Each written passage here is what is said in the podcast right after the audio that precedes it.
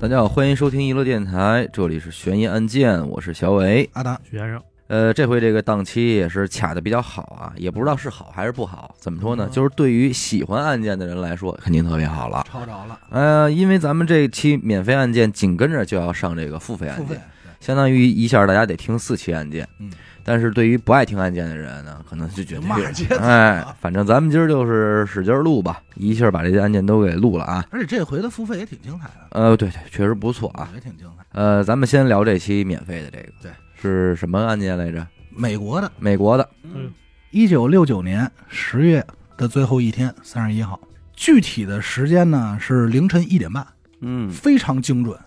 为什么这么精准呢？因为这是环球航空公司 TWA 八五次航班的登机时间。啊，哎，上飞机嘛，一个身穿军绿色迷彩衣服的小伙子嗯名字叫小米嚯，啊，咱因为他这个名字很长，我就简说了啊。嗯哎，慢慢悠悠、晃晃悠悠从这廊桥登机，后头呢身上还背着一个特别大的随身大书包。这空姐在门口这迎接呀、面带微笑，哎，欢迎您乘坐本次航班，好吧，哎，对吧？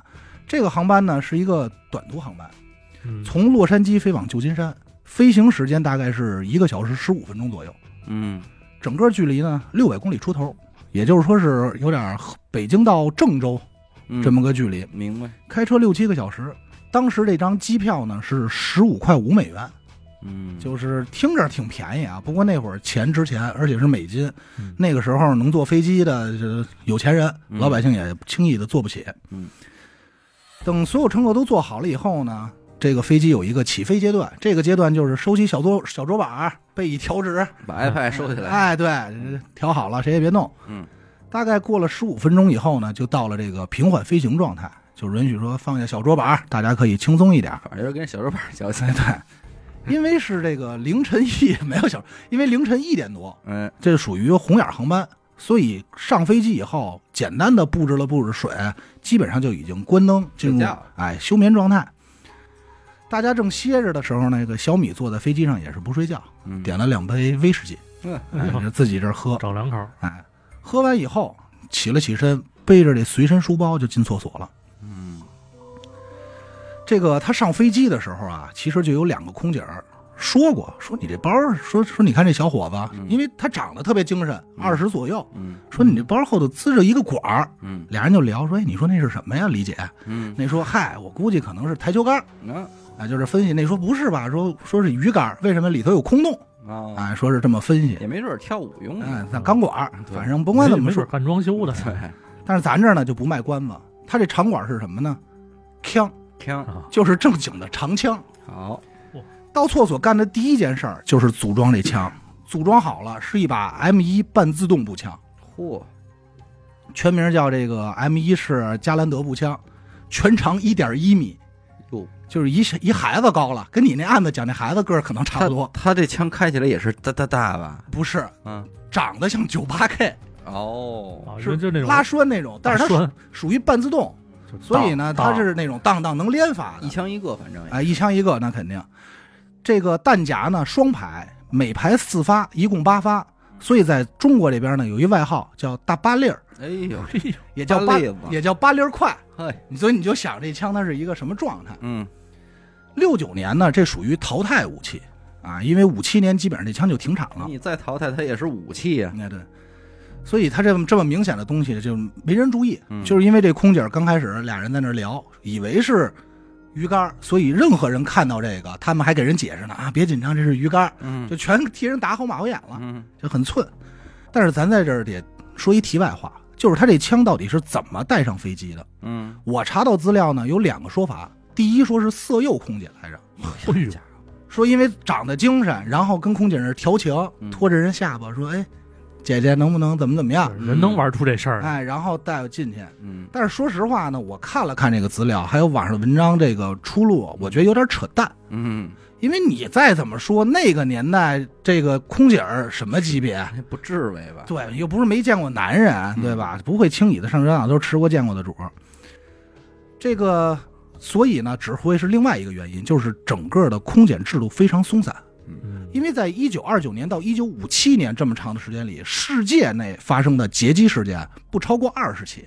嗯，所以机场方面并没有有这种安保没拿意这识当，事儿，懈怠了，对。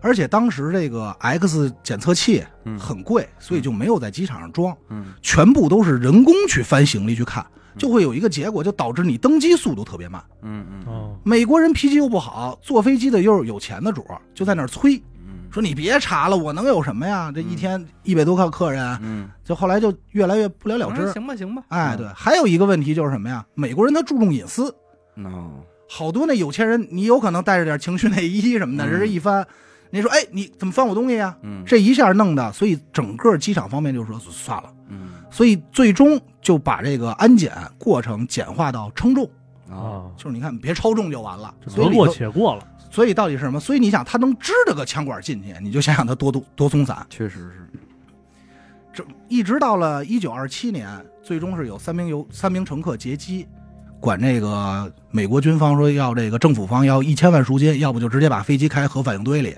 啊，这个尼克松总统才意识到，说咱们还是加强安检吧，嗯你甭跟我聊隐私问题。这从此以后，这嗯劫机事件才少一点。嗯小米这边呢，组装好枪以后就出厕所了。这厕所一般都是在飞机的后边，嗯他一转身儿就是什么呀？服务区就是厨房那块儿，空姐倒倒饮料那儿，嗯他转身拎着枪右转就进去了。进去的时候正好有一空姐在那儿正倒饮料呢，嗯，就觉得有一这空姐就觉得自己背后有一圆柱形东西顶她，嘿，还没回头就是你别别闹哪谁儿啊哎，就觉得顶，落地再说，哎别闹，这一回头，哎呦妈吓一跳，好，说你这怎什么情况？嗯，虽然吓坏了，但是特别冷静。哎，为什么呢？因为自打一九六一年起，美国经常劫机，这个时间被称为劫机的黄金时段，所以当时的空姐还有这个这个飞行员受过专业训练。嗯我查到了两个资料，据说在六十年代，整个十年左右，劫机事件大概有一百五十九起。还有一个数，还有一个数据呢，是一百六十二起。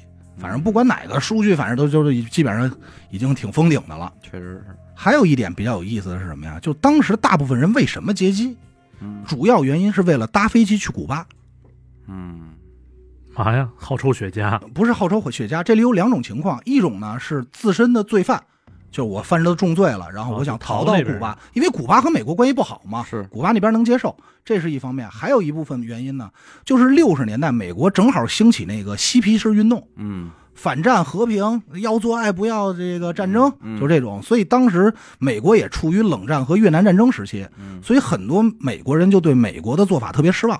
嗯同理呢，看看隔壁古巴，人家是理想主义、嗯共产主义，就觉得哎呦真向往。当时都称古巴为理想国，想去那儿，哎，想去那儿。说白了就是一个特别大的乌托邦。明白，而且古巴当时对外的，就是对自己内部的政策也是全民免费医疗保险，哦，到今天也是啊，嗯嗯全民免费教育，无论你就是什嗯诱人呗，什么级别，我这都人家就讲究一个公平嗯，真正的乌托大邦。锅饭，哎，这个空姐见着劫机的事儿呢，咱也说过，见怪不怪了，都受过专业训练。当时想的就是如何安抚劫机犯，遇到劫机怎么办？就这脑海中赶快转。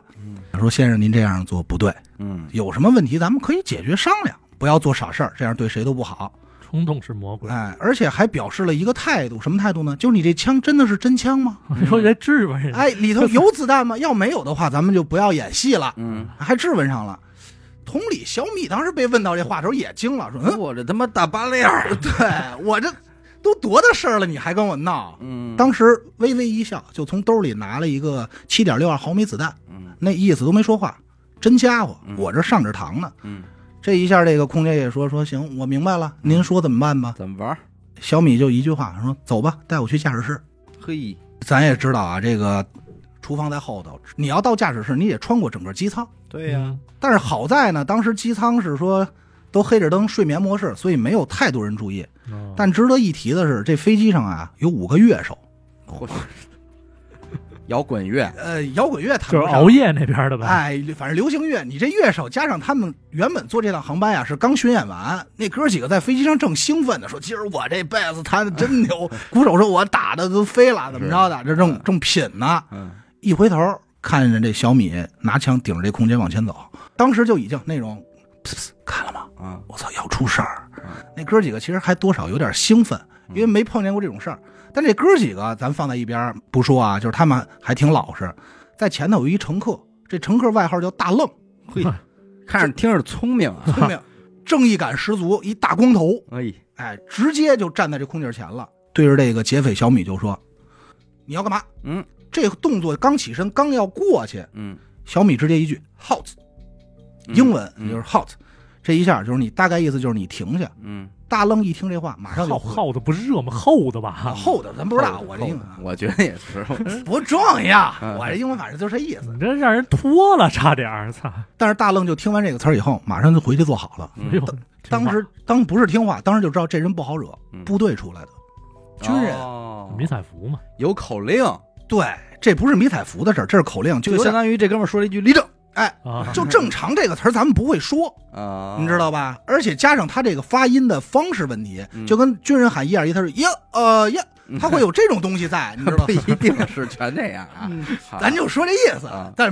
那美国那边肯定不是咱们这口风，哎你知道吧？嗯他这话出来以后，空姐也意识到，说这下完了。嗯，你再受过专业训练，你这人是一个军人，他跟普通那他种嗯比野，你专业，对他跟那野路子劫匪不一样。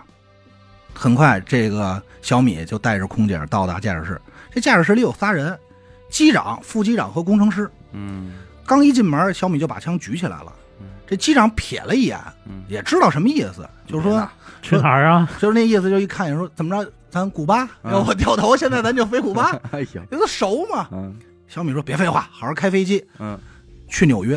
哦，这机长还挺纳闷，说纽约你去那儿吧，对啊，没听说过你这，你们这不都是古巴的料吗？啊，小米说：“别废话，好好开。”纽约机长也明白，这时候那得了，就赶快拿起这个广播嗯对后头通知、说：“各位先生，各位女士，嗯咱们这儿啊有一位比较紧张的客人，嗯想去别的地方，我决定先送他一下。啊， 哦，比这较委婉，”挺委婉，但嗯这句话呢，你再委婉，傻子都能听出来出事怎儿么了。回事儿？对，整个后头这个乘客舱这块就炸锅了，说干嘛呀？说操去古巴呀？说怎么？我都都认为古都巴奔着去，说是是是，咱也能见见卡斯特罗和切格瓦拉什么的，嗯那还商量呢。嗯，等通知完以后，这机长就跟小米商量说：“说你看啊，咱我这觉得飞还是去古巴 不是没有古巴的事儿了。啊，说咱这飞机啊，本身是这个行程短的飞机，嗯油量不够。嗯，说咱商量商量，说能不能先在丹佛机场停一下，加个油，嗯然后再继续上路。”小米听完频频点头，说：“有道理啊，嗯就按你说的做吧。嗯这机长一下就觉得这个劫机犯不一般，嗯，他的态度很从容。好商量，好商量，而且这个人整个状态呢就放松自然那么个状态。嗯，那觉得说，既然这么好商量，咱能不能再跟他商量商量？嗯，说你看啊，你能不能结别的呀？ 不不不，现在肯定是来不及了。啊，说您看啊，飞机上咱就这么多油，飞机人又多，会开飞机的只有我跟副机长，嗯对吧？说去哪儿还不是您一句话的事儿。嗯说要不咱就在丹佛的时候把其他乘客都放下来，嗯，对吧？好机长，郝机长，这时候这副机长就说：“其实机长自己也能开。”哎呦，这个差机长， 这差也说自己也能开。机长说不不不，还得需要你帮助。嗯这时候小米听完以后呢，就点了个头，说行，但是我有一个条件，你必须给我留下一个空姐儿。啊，但是目的不知道，嗯但是就是说提出这个要求。嗯这个时候搞笑的一幕就发生了，这俩主副机长啊为留哪个空姐儿吵起来了。嘿，就那个说说留李姐吧，嗯李姐她懂我，理解万岁，李姐万岁，李姐照顾我。那说李姐岁数多大了？ 啊，说换一个，反正俩人就争执不休。最搞笑的是什么呀？小米在边上就看着他们吵，嗯反正你给我留下就行，你们安排谁我不管。这吵着前头吵，后头这个空乘人员也听见了，也开始掰扯说我不行，我家里还仨孩子那呢我，们孩子上高中了嗯哎， 太大太大了，嗯，就商量。最终有一个叫小黑，嘿，是一黑人，主动说：“我留下来吧。还得是黑人朋友，”人家说：“你为什么留下来？”他说：“我一男朋友在纽约呢。啊 他也想去，也有私心啊说说完事儿，顺道我们俩好久没见了，异地恋。我说嗯见一面。啊，反正就一大乱七八糟吧。嗯最终小黑就成功通过了海选，留了下来。转眼到了凌晨五点十八分，这个飞机来到了丹佛机场，嗯也是根据小米的要求啊，整个机场全都关着灯。飞机缓缓降落，盲降，小米呢也遵循了自己的承诺，让乘飞机上的三十九名乘客，因为红眼航班嘛，对所以人没那么多，三十九名乘客还有几名空乘人员全都下飞机了。嗯当时飞机呢就剩五个人，主机长、副机长、工程师小黑和这个小米。小米，那乐队那哥几个呢？走了，我以为他们说不想，我们我那们也要个去纽约那边还差一站呢。啊。但是他你提到这儿，咱就说啊，这乐队这哥几个下来以后，直接就被媒媒体给围住了。当时说，哎，怎么回事啊？这哥几个说，我操，太有样儿了，哎呀就是赶快吹牛逼，你知道乐队嘛？而且边那儿边说说，我们这回最成功的宣传，嗯，这一下最成功的宣传。你要想知道怎么回事，回去听歌去吧。就这一个行为嗯，让当时这个乐队又红了一把。嘿，但是我后来查了一下，这个乐队属于怎么说呢？有点百老汇那种风格，哦它它是那种时期的音乐，所以其实咱现在也不太听得惯。明白，嗯咱再说飞机这边啊，这个很快飞机慢慢起飞，就开始往这个纽约飞。嗯这回呢，行程就长了。小米呢，给自己倒了几杯酒，嗯。随便在头等舱找找了个位置，把枪放在座位旁边，就开始喝。但你看这中间都停一站，愣没有给出什么举措，没有，这时候还没有反应过来呢。这些机长也没有找到机会能制服他。没有，嗯，很快时间就到了早上十点四十九分。嗯这飞机眼看着燃料也是没了，嗯也眼瞅着到达纽约了。嗯这时候机长就问说：“哥们儿，您看啊，咱这到了纽约以后，您有什么计划呀？嗯，是您干嘛呀？怎么还玩儿？对，小米抽了根烟就说说，咱最终去罗马， 行，意大利。嗯这机长吓坏了，当时就说：兄弟别闹，嗯我先跟你说实话，我是开国内航 班的，那边道儿 不熟，都不知道我说我没有国际驾照，嗯我开不了。到罗马大概多少？我查了一下，六千八百多公里。嗯是啊 原本六百多公里加一零儿，说说这我真帮不了你。玩不了，结果小米就说你开不了，你跟塔台联系，让让一个会开得来。对让一个会开的上来不就完了吗？嗯十一点三十三十六分，飞机登陆纽约，嗯，停好了。你这事儿闹这么大，警方能不知道吗那？肯定知道。所以在到纽约之前，一百多名 FBI 的特工就已经布控好了，那是等着时机成熟，想的是拿着防爆盾上去就把哦劫匪强行制服或者击击毙就完了。等这个飞机刚停下还没有停稳的时候，嗯二三十名警察和这个箱型货车就已经开始包围了。这时候小米他又不是瞎子，飞机上他也看得见，是而且人家落地前看得比你清楚，你们这是怎么布的控？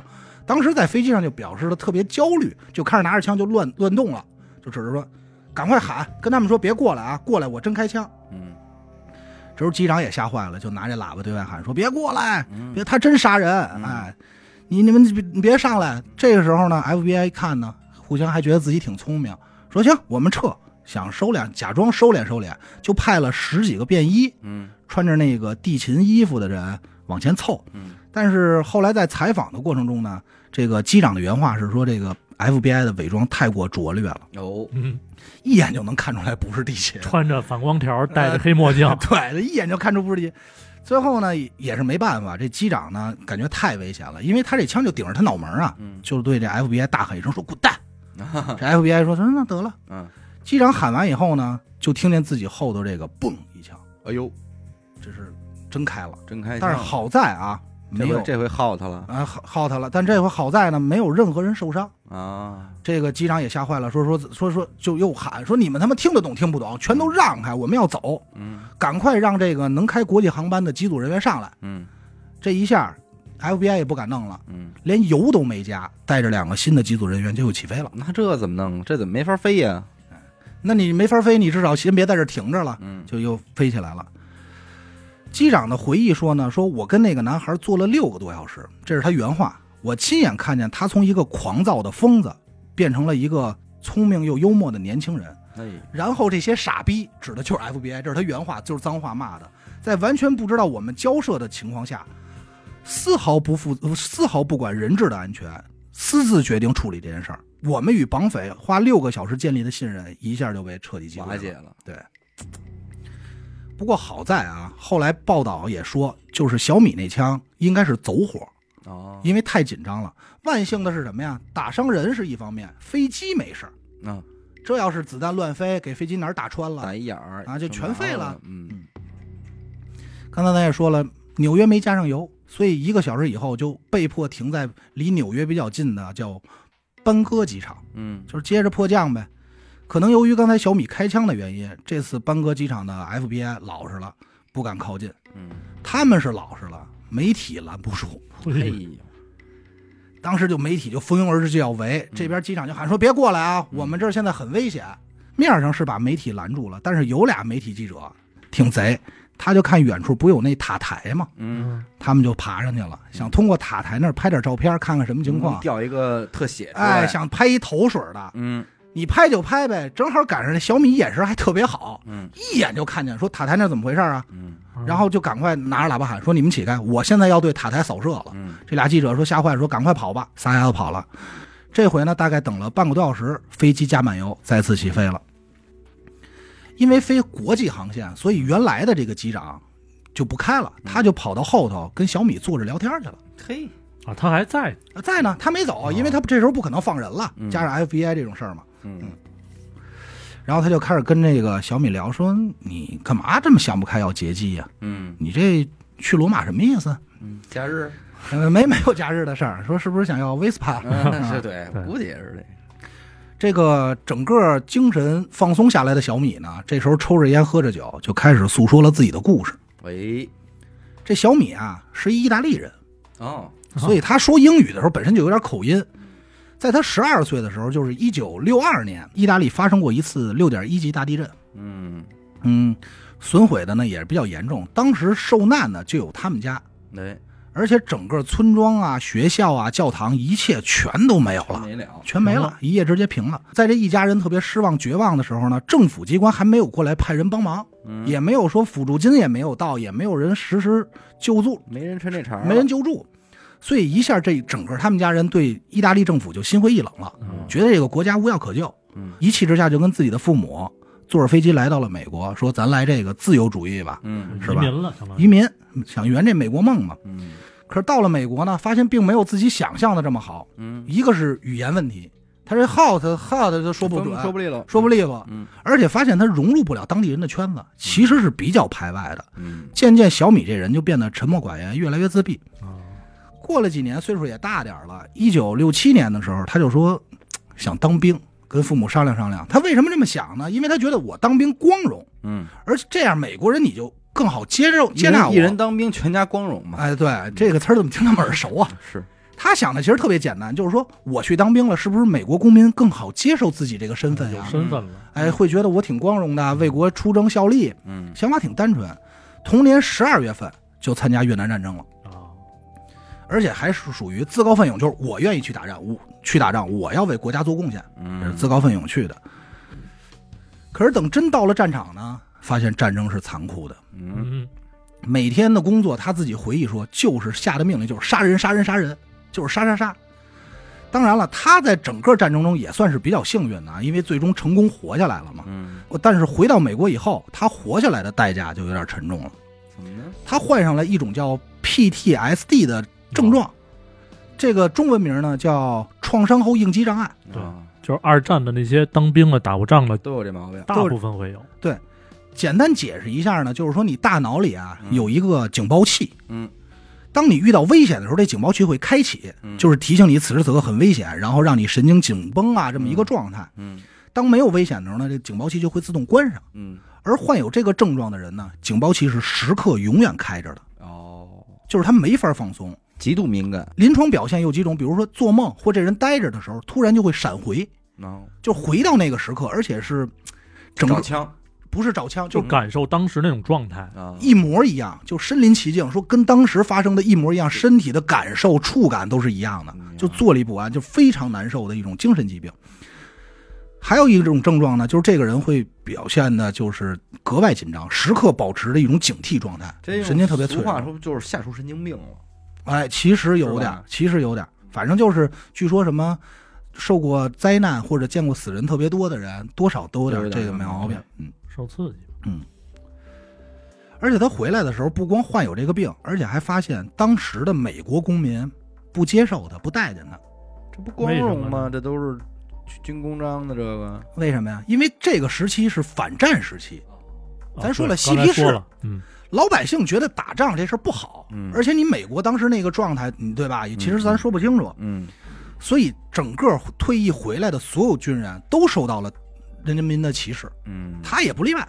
也冷暴力了，到头来就属于什么殊荣没有，反而是吃不着羊肉惹一身骚，嗯一下就到了这个人生低谷期。嗯黄鼠狼专有病鸭子。这个时候，他又得到另外一个消息，在他参军这几年啊，他爸得癌症了，嘿，哎而且还是癌症晚期，你看，已经回到意大利准备养老送终了，就是想回去，就是说尘归尘，土归土，我就死那儿得了。落叶归根，对，这一下就更不想让他留在美国了。首先对美国很失望，二是想念自己家乡，想念自己父亲。那你就回去不就完了吗？他想的是啊，想的挺好，说走就走，转身是打包行李走。走的时候一想，哎，我参军这些年呀，每月都发着工资，嗯这工资呢，部队都帮我存在一个固定的账户里。嗯我这几年一共存了八百多美金，嗯不算少，嗯，再加上点利息，我回家以后，包括照顾父母，够用了，够生活的了。可是等他到这个部队取钱的时候，部队只给了他六百，嗯不光没有利息，还少了二百。扒皮了，他就开始跟这个部队反映说，那个怎么钱少了，怎么怎么回事儿，就拿啊出证据。但是整个部队上级呢不理会他这事儿，嗯，这一下小米就急了，说得了，我他妈不指着你们，我用我自己方式解决吧。嗯当天晚上，他就闯到这个部队基地里的小卖部，偷了价值刚好二百美元的商品，嗯不多拿，啊不多拿。所以你看，他这人其实还是比较正的一个人，嗯就是我不拿群众一针一线，我就拿属于我的。拿完以后呢，他就越想自己越凹他，越越难受，就开始坐在这个小卖部里啊喝酒，嗯一口气儿喝了八罐儿，也加上喝太多了啊，躺在超市上就睡着了。第二天早上呢，是被别人发现的。原本呢，这天应该是带他去军事法庭给他判刑。嗯他一害怕自己进监狱，所以在判刑前他就跑了，直接跑到了洛杉矶，然后随便还拿了一把这个越南的战利品的枪，就是刚才咱们说这 M 一，嗯到了机场买了张最便宜的机票上的飞机，所以整个他劫机这件事儿是没有计划性的， 嗯，嗯，突发事件。就是一冲动，一冲动，他就觉得自己 out。等他讲完这些呢，他就问机长说：“你结婚了吗嗯？”这机长刚开始说：“啊， 是。”你接着说，还还有什么事儿？嗯就不抻这茬儿。后来这小米就反复问他说：“你结结婚了吗？”嗯这机长也抖一机灵，就说：“啊，我那个我我结了。嗯”因为他琢磨说，这小伙子通过这聊天发现小米这人心底还是挺善良的，没有那么坏，嗯而且通过他故事呢，明显是一个热爱家庭、嗯，热爱亲人这么个状态，所以他就分析说，我要说自己结婚了，应该不会对自己动手，网开一面，哎，网开一面。而且他不光说我结婚，他说你看这这几个都都结结婚婚了了，结婚，孩子孩子都仨 了，这就是我媳妇儿，那那倒也没有就团灭了，那叫啊等他讲完故事以后呢，整个飞机上的这种气氛一下就全变了，嗯就整个那种紧张的气氛也就消散了。嗯，这个空中小姐小黑呢还过来说：“咱仨玩会儿扑克牌吧。”豆儿这都都是地主， 仨人，反正就玩起来，大家相处的还挺和睦的。值得一提的是呢，整个过程中，他那把上了膛的 M 一步枪始终就放在这座位的正中间，也没人动，也没人动，他自己也不拦着。嗯，所以说，其实你要想当时谁拿过来制，服他也就制也服就制服。但是其实大家也就没有这个心态。嗯转眼呢，这时间呢就到了十一月一号，飞过一天了嘛。嗯，这一天呢，正好是小米的生日。嘿，在飞机上过了一个二十岁生日，但是他也没跟人提，自己呢就吃了一个，因为飞机上也没有补充食物嘛，就吃了一个纸杯蛋糕，嗯说这假装给自己过一生日挺好。很快飞机飞到了爱尔兰上空，降落干嘛呀？加油！哟，那都都已经到欧洲了，到欧洲了，但是还是行程太短，呃，它太长啊，还得加个油。加完油以后呢，这边也是没有实施抓捕什么的，很顺利。加完油以后，再次飞往罗马。这架飞机最终啊飞了十八个小时，一万一千多公里，嗯，才到了意大利的领空。嗯这时候机长说：“那个也快到了，说那个有没有什么要求让我们跟意大利这边沟通一下？”嗯小米就说：“您跟意大利警方说，帮我准备一辆车，这车上只能有司机一个人。”嗯然后说完这些要求以后，转身还问机长说：“你们要不要车？我给你们也要一辆。嗯要出来，哎，要出来。机长说：“不用不用，我们这个意大利这边也有熟人，我们就希尔顿酒店就完了。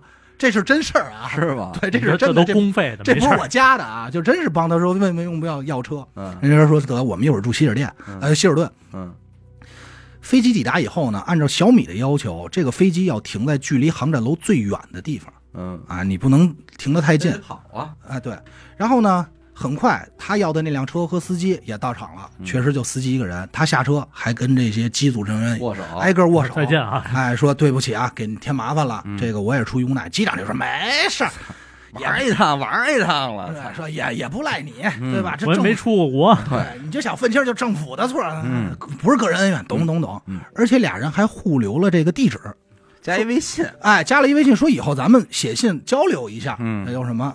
接着小米就坐上小轿车准备回家，没事儿了，没有至少机上的人安全了。机上的人安全了，嗯全给放了。但是当然了，他肯定还有事儿，因为意大利警方这边还派着车跟着那呢。当然，但是小米这点咱得说特别牛逼，多少年没回过意大利，这路啊他也不知道什么样，但是就在他的指挥下，愣活生生把后辆后面跟着的四辆警车给甩丢了，嘿，这挺狠。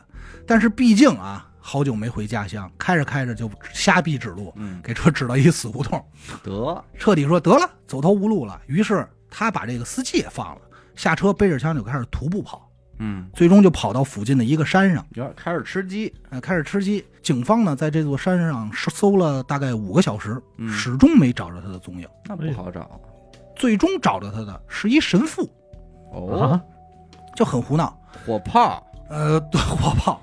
因为当时这个劫机事件啊嗯太有名了，所以整个报纸的头版头条新闻登的全是他。嗯，包括这个电视上全是他的照片。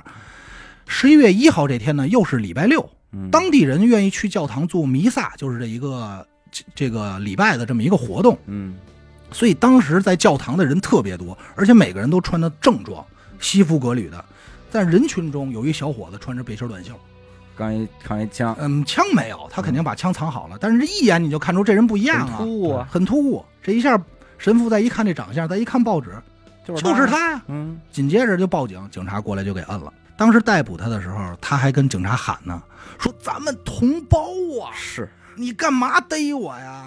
你知道吗？这还是说呢，你别说，我真琢磨了。你说现在啊，咱就假想有一嗯中国人从美国劫了一飞机，落地了，嗯，真保不齐有的这老百姓还得护着点儿呢。是啊，而被劫持的机组人员这边回来以后呢，肯定成焦点人物那了是，是各大媒体都来了，就说怎么回事啊？这个开危始开始吹牛逼呗，危不危险呀？然后我看了那个视频，就整个机长还有那空姐就坐那儿翘着二郎腿啊，啊抽着烟，开这始《亮剑》里边守守那个仓库那人，哎，对，就在就在那儿说，当时情况非常紧张。没有，就是我们都朋友，聊得特别好 哎呀，这这这真是原词儿，说我们就像老朋友一样聊天儿，嗯怎么着？然后再次骂了，说这 FBI 就他妈笨蛋，啊，说只想着抓人，不考虑人质安全，啊大骂一顿。这么说还回得去吗？这个小米被抓以后呢，美国自然第一时间是想把他引渡回国，那当然，你肯定啊。但是意大利这边呢，并没这么做，嗯，因为他在意大利人民心中已经成为了民族英雄，嗯你看，就是跟刚才你说的一样， 嗯，一个想回家的英雄嗯，而且在很多人眼里，包括美国人眼里，他还成了反越战的标志。你瞧，你想，因为受了战争的这个折磨，嗯回来又得病，然后又不受歧视，又想回家，我就为父母，这一下大家就哎呦值，得推广，值得推广英雄啊！嗯，而且当时美国这个对吧，思想那么开放，一下嗯大家都拥戴他。这意大利一说，那得了，我们不好放人，这嗯我们这边明星嗯， star 说留着吧。而且还有一点比较有意思呢，就是美国和意大利这边的审判制度是不一样的。嗯，美国这边他要回来，肯定是上军事法庭，因为他毕竟哦是军人身份，嗯，这一下大几率是死刑。啊，而意大利这边呢，首先是他不用上军事法庭，嗯其次意大利没有劫机罪这个罪名。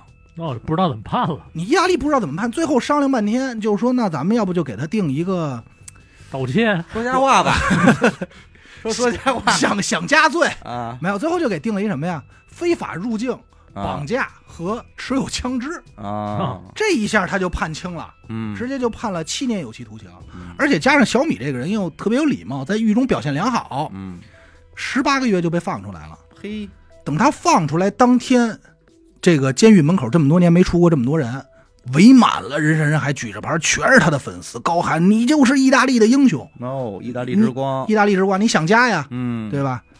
随后呢，他就在这个罗马定居因下为来，他这个还是有这种舆论的这个导向。你想，他是逃离美国，哎，哎呦，呵，我们意大利比美国还好呢。哎，对，是吧你有你就这种品劲个头状子态嗯你想现在要是是逃离，要是有一个朝鲜人从美国逃回朝鲜，嗯你想想那个状哎态，呦，那这高兴了，啊对吧嗯？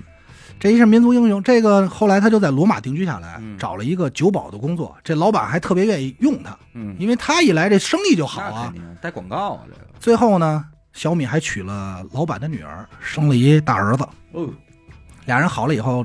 这几年也没少挣钱，又开了一家披萨店，嗯，名字叫杰基披萨，哎呦，意大利嘛，啊披萨是披萨意意面这都必须的。现在还在呢吧？这人，呃，应该还活着呢你，想六九年20多二十岁，他就是四九年，那也不好说，反正就看身体状况呗。七十了，也嗯七十70多多了，了，嗯。一九八零年的时候，意大利再次遭到了六点九级的毁灭大地震，又让他赶上了，又来了。他当年出生的那个小镇，就是他原本的家乡，再次遭到摧毁。这地儿够背嗯地，震带呗，小米知道这件事儿以后呢，就开始积极的筹备物资，开始募捐。嗯，啊，因为当时他对政府的不信任，所以全程都是他一个人自己开着车，拿着东西给当地老百姓送。嗯，哎，当时还被评为什么感动世界十大人物啊，去到表率了，表率。而且因为他不信政府嘛，一天往返好几趟，嗯，几百公里就自己开着车，你们家的、你们家的这儿送。哎，后续呢，就是有一点不幸的事儿还是发生在他身上了。嗯等到一九八五年呢，他媳妇儿怀怀二胎，嗯，可是因为医疗事故的原因呢，不幸妻儿都离开他了。然后当时他也确实买枪了，嗯打算实施报复，他报复谁呀？报复医生。哦，他觉得医疗事故，因为其实你看这个人就挺有意思，他对意大利是整个政府一直都不满意嘛，后来他又受到美国的挤兑，又回来，所以他就嗯哪里不平哪有我哎，但是后来呢，有一哥们儿说信神吧，啊！就给火炮又出现了，哎，就给开导了，嗯就给开导，所以也就不了了之了。直到一九九九年，小米再次回到了美国，嘿，回去了。美国方面呢，也是睁眼闭眼，就没再追究这件事儿。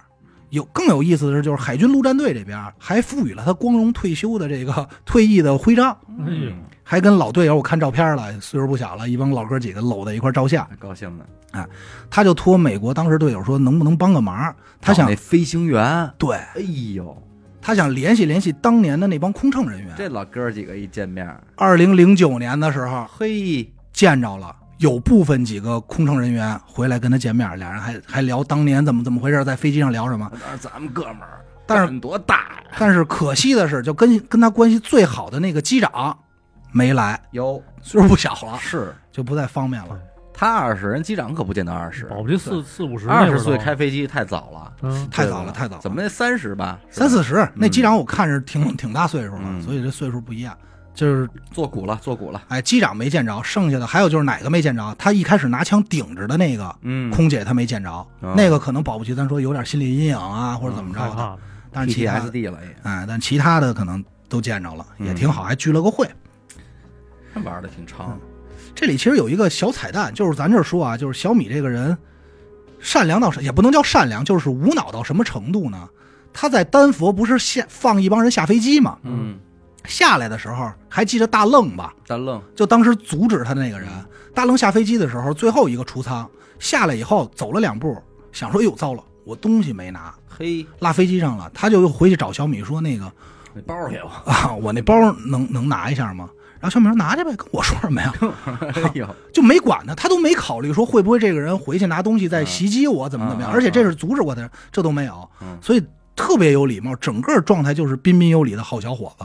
哎但是干了这么个事儿，就是本性不坏，但是被这些是环境因素给影响了。 他也啊认便宜在，他真的没伤害人的性命，对，就完了。还有就是他的整个作案动机。对，不然的话，整个这件事儿，你就是再有理由，你要伤人了，这个都说不过去，对情感上是不能原谅他的。但是这件事儿之后，两年嗯大名鼎鼎的 D.B. Cooper 事件出手了，出手了，嗯那也是咱就说劫机案里封顶了吧？嗯，也开始了，就是掀起了这波劫机高峰。就是开始掀起了要钱，嗯之前劫机都是我想搭飞机去哪儿，自但由，是要这工具对嗯，但是那会儿就开始要钱了，就变成一个勒索勒索事件事件了。是嗯挺戏剧性，所以其实他的一个故事，我觉得在整个我看的时候啊，就是很多镜头、很多状态就特别电影感。这哥们儿全名 叫什么呀？你最后还不给大家说说？全名叫拉斐尔·米尼奇耶罗，呵家拉斐尔·米尼奇耶罗对啊嗯，有兴趣的大家可以查查啊。哎，长得特别精神，就挺帅的一个小伙子。行，这个呢也是横跨大西洋，号称距离最远的一次劫机，嗯，而且全程无人员伤亡，也没有任何意外。反正我觉得属于一个挺传奇的一个人，挺传而奇且的。嗯而且他最后还能回去再想见见当年的机组人对员，，这就是这部是确实是个没想到，对是，吧？人情味儿各方面对挺足的，挺有意思。反正肯定也是巧劲儿，嗯也是寸了。就是说他能成功也是幸运的，对也不一定说是就是说，呃，百试百灵这种事儿。而且他这个事儿啊，卡在了一个当时的那个时局，对，一个是又反战，后来又给他推起来了，他受迫害，又加上当时属于劫机高峰期，大家都要去古巴，嗯，所以才造就了这么一个事儿。要搁今天肯定没戏。没戏，我连登机这块儿就估计就悬了。行吧，咱们还得接着录这付费呢啊嗯。呃，各位听众可以继续咱们往后听了嗯。感谢您收听娱乐电台，这里是悬疑案件。我们的节目呢会在每周一和周四的零点进行更新。如果您想加入我们的微信听众群，又或者是寻求商务合作的话，那么请您关注我们的微信公众号“娱乐周告”。我是小伟，那他，学生我们下期再见。再见。拜拜。